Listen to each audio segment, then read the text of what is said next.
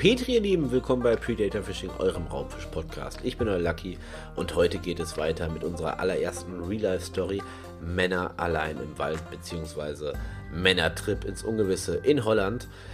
Ich war am Start mit meinem Kumpel. Ich hoffe, ihr habt die erste Folge gehört, denn diese Folge schließt direkt an diese Folge an. Macht ja auch Sinn, ne? Ist ja Part 2. Und wir sparen uns auch die äh, Vorankündigung oder jegliches Geschnacke. Wir steigen direkt wieder ein der nächste Morgen. Wir haben erst einmal den Wecker gut eine Stunde lang anscheinend nicht gehört oder bewusst nicht gehört. Ich kletterte aus meinem Bett in meinem Mobilheim. Mein Kollege saß schon im Wohnzimmer, der hat die Nacht auf seiner Karpfenliege in meinem Wohnzimmer verbracht, wohlgemerkt, obwohl wir ein zweites Schlafzimmer haben. Warum? Weiß ich nicht. Sei es drum. Zumindest betrat ich das Wohnzimmer und mein Kumpel schaute mich an und brach in schallendes Gelächter aus. Ich wusste gar nicht warum. Nach wenigen Minuten, man muss sich ja auch mal die Zähne putzen, auch an einem Mess Männerwochenende, blickte ich in den Spiegel und habe es verstanden. Mein Kopf, meine Stirn sah aus, als hätte Chuck Norris seine Roundhouse-Kicks geübt. Aus diesem kleinen Mini-Krater mit der blutenden Wunde wegen dem Aluminium ist mittlerweile mir ein zweiter Kopf gewachsen. Es war eine riesige, todesgroße Beule. Wenn ich jetzt hätte fliegen wollen, hätte ich für zwei Passagiere bezahlen müssen. Und ich war leicht geschockt. In diesem Moment hieß es Ruhe bewahren, denn wir sind wahre Männer. Wir bei Predator Fishing sind echte Kerle. Also zückte ich eine Sekunde später mein Handy, machte ein Foto und schickte das meiner Frau mit ein paar traurigen Smileys und einem dezenten Aua. Die Antworten, die darauf zurückkamen, waren eigentlich alles andere als schön. Es fing an von du fährst nie wieder, alleine mit deinen Kumpels angeln, du trinkst zu viel und das sieht nicht gut aus. Und das ist noch lieb ausgedrückt. Was sollte ich in dieser Situation machen? Wir hatten ja einen strengen Zeitplan, also schrieb ich zurück, Schatz, es tut mir leid, aber ich muss jetzt angeln. Punkt. Ich also wieder in das Wohnzimmer. Der Kaffee war heiß. Wir haben uns schnell ein, zwei Tassen davon getrunken. Und ich betrat die Tür nach draußen und wollte mir mal ganz schnell noch eine Zigarette rauchen, bevor es dann wirklich losging auf den nächsten Trip. In diesem Moment musste ich feststellen, es sah nicht nur scheiße aus, meine Beule auf dem Kopf. Jeder Windstoß, und davon gibt es nicht nur wenige in Holland, sondern auch verdammt feste, harte Windstöße in Holland an der Nordseeküste. Tat sowas von dezent weh an meiner Stirn, dass ich äh, kleinlaut ein wenig schmerzverzerrt auch dieses Mal Aua schrie. Aber was sollten wir machen? Wir hatten einen festen Zeitplan, also mussten wir los.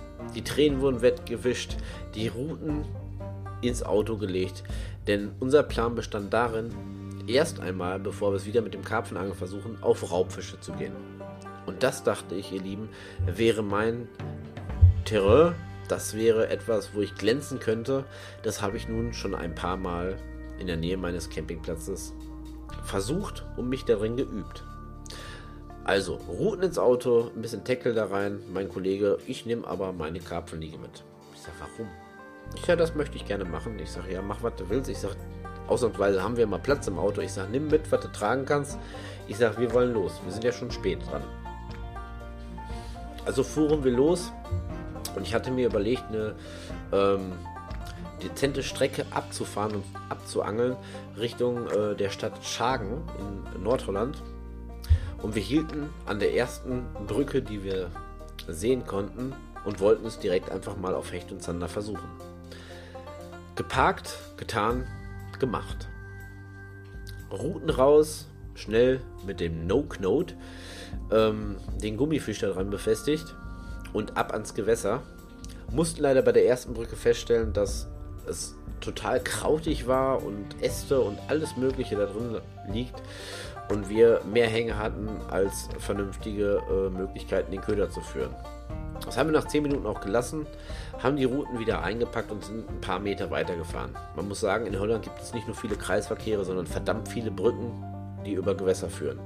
Also hatten wir die Wahl der Qual, die nächste Brücke angepeilt und ab ging die Luzi. Raus und die Brücke war fast perfekt. wenig Kraut, eine schöne Steinkante. Es war so wunderschön. Die Sonne schien am Himmel und wir waren mehr als motiviert. Ich glaube, es hat fünf, sechs Würfe gedauert. Da gibt es die erste Reaktion und wir hatten den ersten Biss. Nur nicht an meiner Route. Und ich wollte ja glänzen. Ich wollte ja dem alten Karpfenangler mal zeigen, wie das so funktioniert mit den Raubfischen. Aber nein, es hat an ihm, äh, an seiner Route, an seinem Köder gezogen, gebissen, getan, gemacht. Ich stand ein wenig hilflos daneben. Nach kurzer Zeit zog er dann einen guten schnittigen 70 cm Zander heraus, der wunderbar in der Sonne geglänzt hat, als wenn es keinen Morgen gab. Und ich stand sparsam daneben und dachte mir so, hm, okay. So langsam nimmt das ganze Ding hier Fahrt auf. Aber wo ist mein Fisch? Den großen Karpfen habe ich ja durch meinen kleinen Zusammenstoß mit dem Aluminium komplett verpasst. Und auch im Raubfischangeln machte er mir gerade etwas vor. Nun gut. Trotzdem blieb die Motivation und wo ein Zander ist, ist meistens ja auch ein zweiter. Also blieben wir noch ein paar Minuten, es hat sich aber leider nichts mehr getan. Also ging es weiter zur nächsten Brücke, wo auch nicht viel los war, zur übernächsten Brücke und da, ihr Lieben, kam meine Zeit. Denn mein Kollege versucht es mit dem gleichen Gummifisch und mit der gleichen Farbe wie vorab. Ich wechselte auf einen Kunstköder in Barschoptik und nach dem dritten ähm, Einzug knallte es aber sowas von in meine Route, als wenn es kein Morgen gab. Und ich war schon hell erleuchtet, freudestrahlend, blickte ich zu ihm rüber und dachte mir so 70er Zander, Jung, jetzt ist Achterbahn. Und es fühlte sich riesig an. Extrem riesig. Es war schwer, es hat sich gewehrt und ich musste wirklich aufpassen, dass ich die Bremse etwas öffne, weil ich Angst hatte, dass mir irgendwas abreißt. Das wollte ich natürlich vermeiden. Ich wollte ja prahlen. Und ich zog und ich zog und ich zog und die letzten zwei Meter vorm Ufer habe ich leicht gesehen, was ich da an Land gezogen habe. Mein Freund brach wieder ein schallendes Gelächter aus. Man muss dazu sagen, wir kannten uns zu diesem Zeitpunkt, glaube ich, schon 16 Jahre, haben viel Scheiß miteinander durchgemacht und viel Spaß gehabt. Von daher blieb mir nichts anderes übrig, als meinen vermeintlichen Meter Hecht zu landen. Es stellte sich heraus, es war ein alter Abwasserschlauch. Ich wurde ein bisschen blass um die Nase, aber Spaß muss sein und mein Kollege bestand darauf, dass wir davon in Gewinnerpose von dem Schlauch und von mir ein Foto machen. Ich mache jeden Scheiß mit, also musste das Foto her. Es ist einfach so. Und meine Stimmung kippte ein wenig. Bis jetzt noch kein Raubfisch gelandet. Mein Kumpel wohlgemerkt einen Zander gefangen, der eigentlich nur Karpfenangler ist. Beule am Kopf und Gummischlauch in der Hand. Es war ein fast perfekter Angeltag. Für ihn, für mich nicht. Aber ich teile gerne Freude. Ich freue mich daran, wenn er sich freut. Er war ja mein Gast. Wir fuhren noch ein paar Brücken an. Ich konnte dann auch irgendwann einmal meinen ersten Fisch landen, auch ein Zander. Natürlich auch ein wenig kleiner als der 70er Zander. Aber ich hatte meinen ersten Fisch an diesem Wochenende gefangen. Wir fuhren dann Richtung Den Helder und ich hatte ja noch eine zweite Route dabei, die ich vorher noch nie in der Hand hatte. Und das ist eine Trout Stalker von der Marke Fish Innovation, muss ich dabei sagen. Von dem Dirk Müller, der mir die Route zukommen ließ, um sie einfach mal zu testen. Wir haben es, glaube ich, in der ersten Folge gesagt. Der Dirk Müller war absolut. Dirk Müller, ich muss das richtig aussprechen, Entschuldigung dafür. Ähm, absolut in Geberlaune, ohne dass wir irgendwas mit unserem Projekt bewirkt haben oder etwas vorzustellen hatten, überließ er uns halt Routen. Und das war die Stunde, um die Route zu testen. Also habe ich die natürlich mitgenommen. Das ist eine Barschroute. Und ich habe vorher in meinem Leben noch nie einen Barsch gefangen. Und das sollte sich leider auch an diesem Tag nicht ändern. Ich habe mehrfach geworfen, wahrscheinlich war es der falsche Spot. Und ich habe keinen Barsch gefangen. Und nach ungefähr ein bis zwei Stunden versuchten Barschangelns knallte mir etwas in die Schnur. Und ich dachte in diesem Moment schon, auch nicht schon wieder bitte irgendein verkacktes Rohr. Nein, es bewegte sich, ich sah eine Schwanzflosse. Die Euphorie stieg, alles andere war vergessen. Es war ein Hecht, es war ein guter Hecht. Und in diesem Moment gingen mir zwei Sachen durch den Kopf. Punkt 1 ist, du hast mit dieser Route noch nie gefischt. Punkt 2 ist, die Route ist für diese Fische von dieser Größe eigentlich nicht ausgelegt. Also hatte ich ein wenig Angst, dass entweder die Route kaputt geht oder mein Tackle, meine Schnur irgendwas abreißt und mein Kollege wieder eine Chance hätte, ein wenig mehr zu lachen. Also gab ich mir die größte Mühe, diesen Hecht so vorsichtig wie möglich zu landen. Ich glaube, bei jedem Fluchtversuch habe ich die Bremse von meiner Rolle bis auf Anschlag aufgedreht, habe ihn Schnur ziehen lassen. Wir waren ja im Urlaub, es war Männerwochenende, wir hatten Zeit. Ich hatte Zeit, ich wollte nur nichts falsch machen. Und ich habe nichts falsch gemacht, ihr Lieben. Nach gefühlt 30 Minuten konnte ich den Hecht landen. Es war wirklich ein schöner Hecht, er hatte um die 88 Zentimeter, glaube ich. Wir haben, mussten ihn ja messen. Äh, war ein wunderschöner Fisch. Ich habe ihn gelandet und ich war stolz wie Oscar. Nicht nur, weil ich ein Hecht gefangen habe, sondern weil mein Kumpel dabei saß und doch ein wenig erstaunt geschaut hat. Es funktioniert also. Selbst mit einer Barschroute, die, würde ich sagen, sehr viel Qualität aufweist, sonst hätte ich bestimmt irgendwie den Fisch verloren.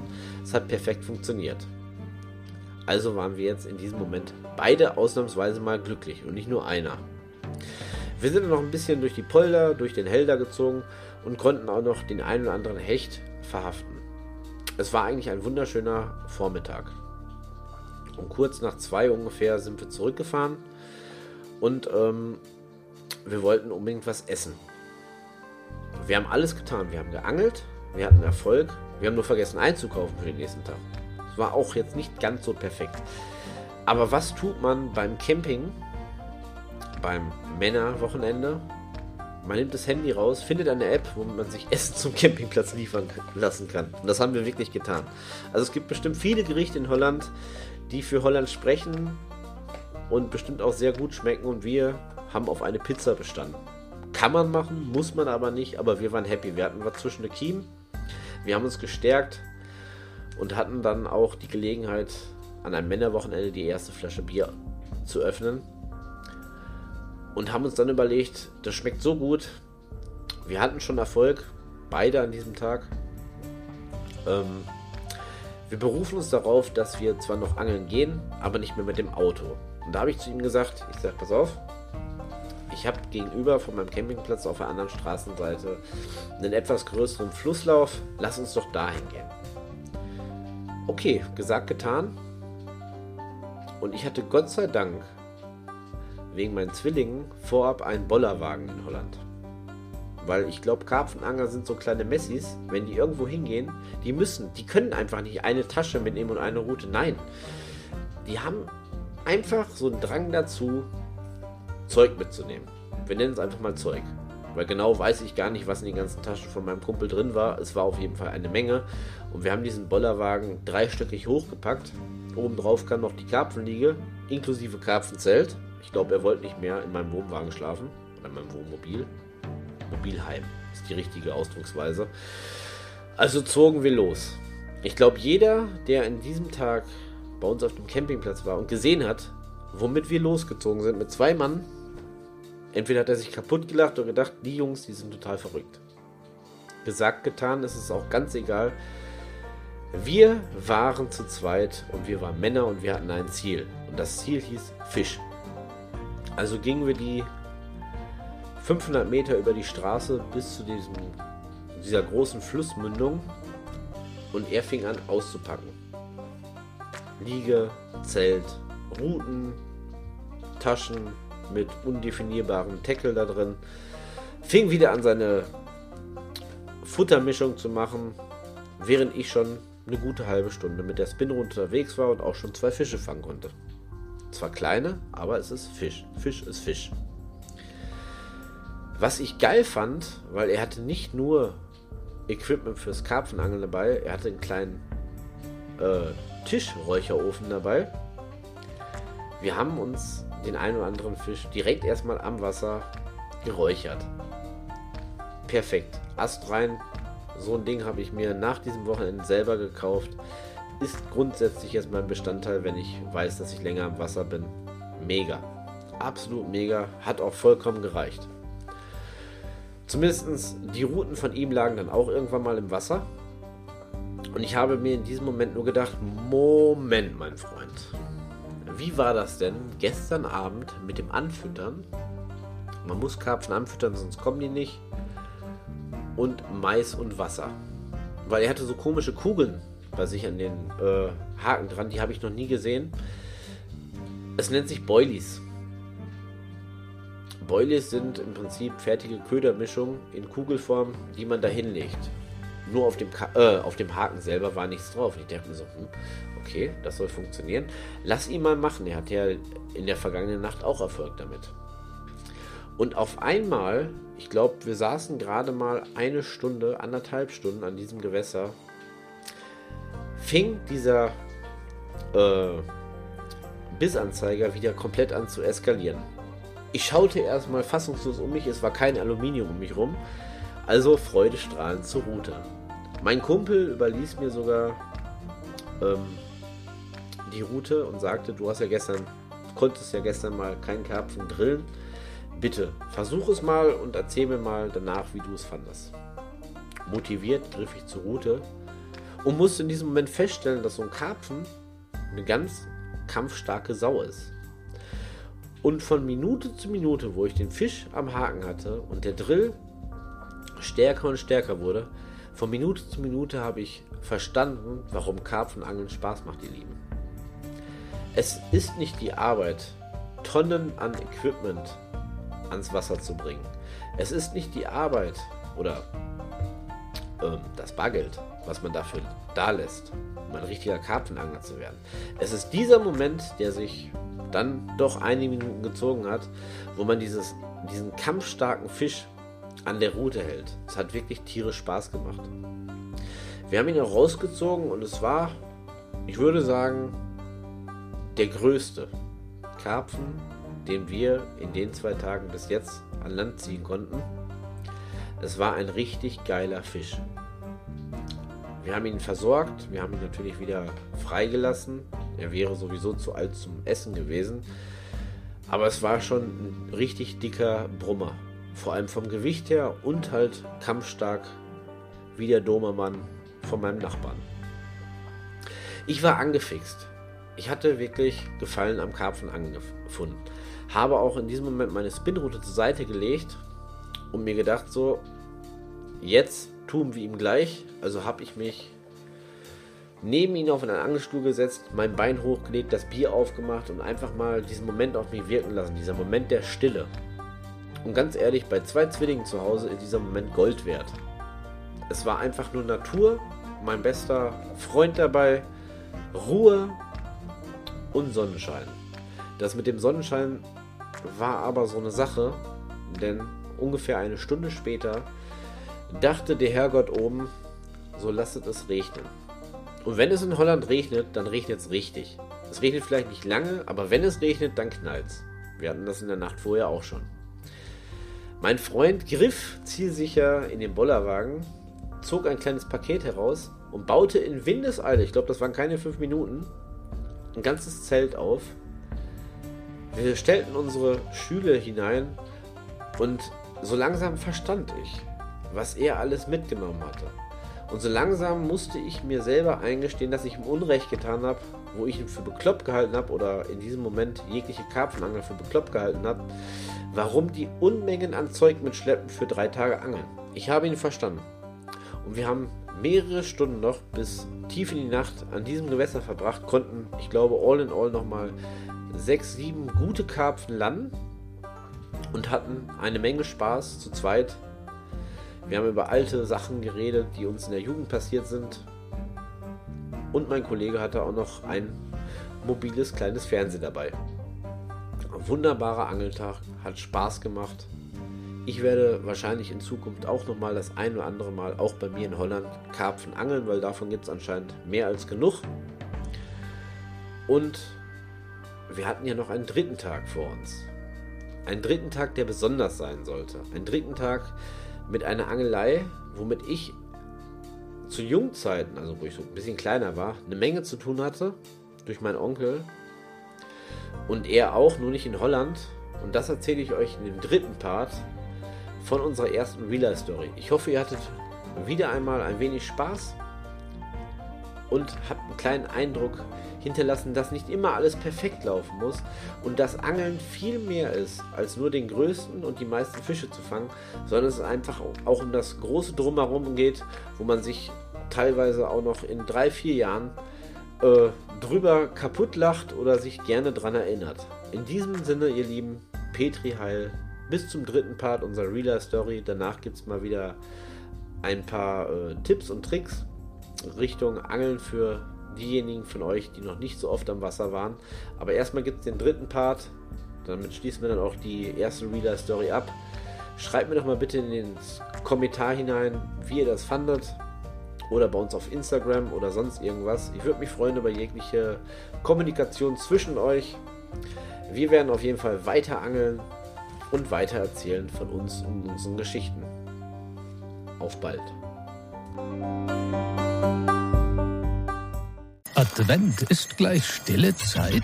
Von wegen, denn beim Magenta Sport brennen zur Weihnachtszeit nicht nur die Kerzen am Kranz. Erlebe ab Ende November bis Anfang Januar mehr als 300 feurige Live-Spiele. Egal ob Fußball, Eishockey oder Basketball.